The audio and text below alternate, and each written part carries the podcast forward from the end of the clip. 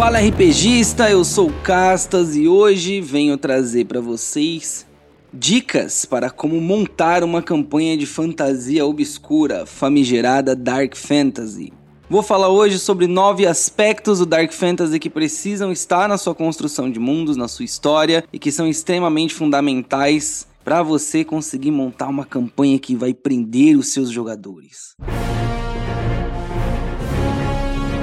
O Dicas de RPG é um oferecimento da Toca do Tabuleiro. tocadotabuleiro.com. Compre seus RPGs e board games e garanta a sua diversão.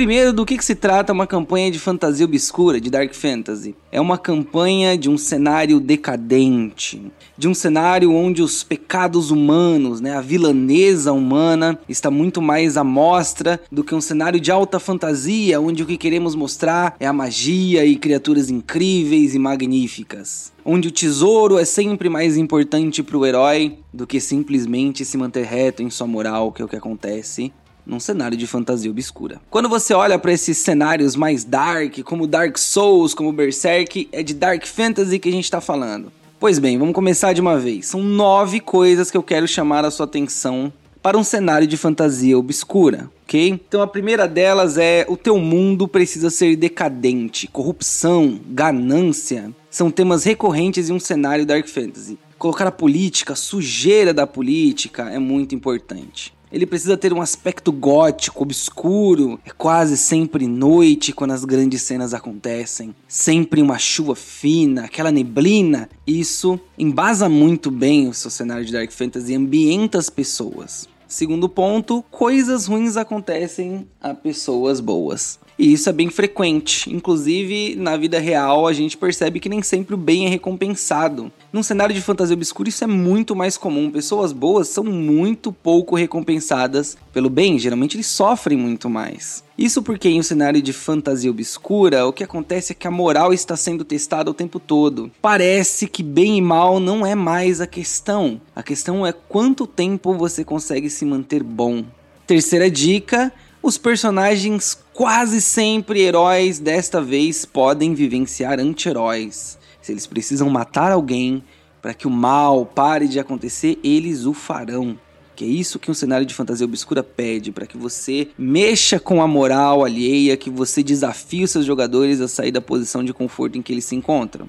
Quarta questão: monstros sobrenaturais aqui tomam outro tipo de espaço. Então, o cenário de fantasia obscura pode ser de D&D, pode não ser, pode conter vampiros, pode conter espíritos, pode conter rituais, magos malignos que mexem com tipos de magias proibidas, com rituais obscuros.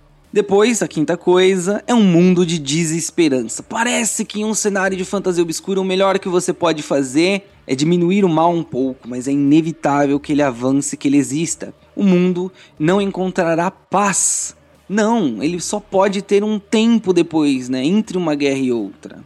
Isso me leva à sexta coisa. Sabendo disso, sabendo deste mundo obscuro, os jogadores estarão lutando contra demônios, mas mais do que isso, contra demônios internos, contra eles mesmos. Então se alimente disso. É, a ganância dentro dos personagens tem que falar tão alto quanto a ganância dos anões, depende da edição que você está lendo, para com o ouro eles precisam se corromper com alguma frequência, porque de fato ao longo da história humanos fazem isso. Podemos também na próxima, no próximo tópico, falar sobre o medo do desconhecido.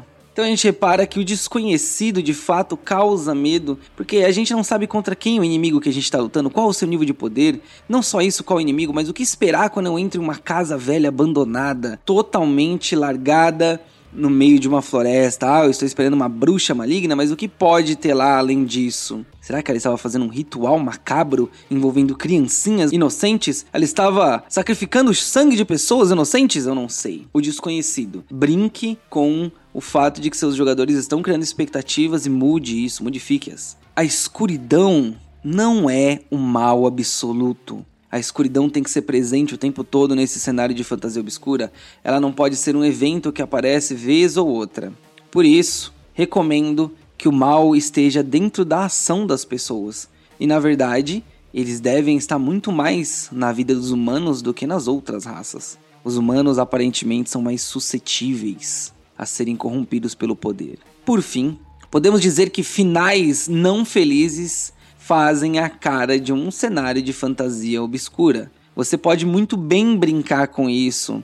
Então ele pode ter um final, na verdade, não necessariamente feliz, mas ele pode ter concluído a missão dele a um altíssimo custo. Uma próxima dica que eu dou para vocês, e isso é a minha deixa: ambiente-se bem, assegure-se de que as músicas, a sonorização do seu jogo vai apresentar com certeza um suspense. E suspense combina com Dark Fantasy muito mais do que apenas uma música de terror completamente gore e coisas do tipo. É isso, meu caro RPGista. Por hoje é só, ficamos por aqui. Muitíssimo obrigado e em breve estaremos juntos para mais uma dica de RPG.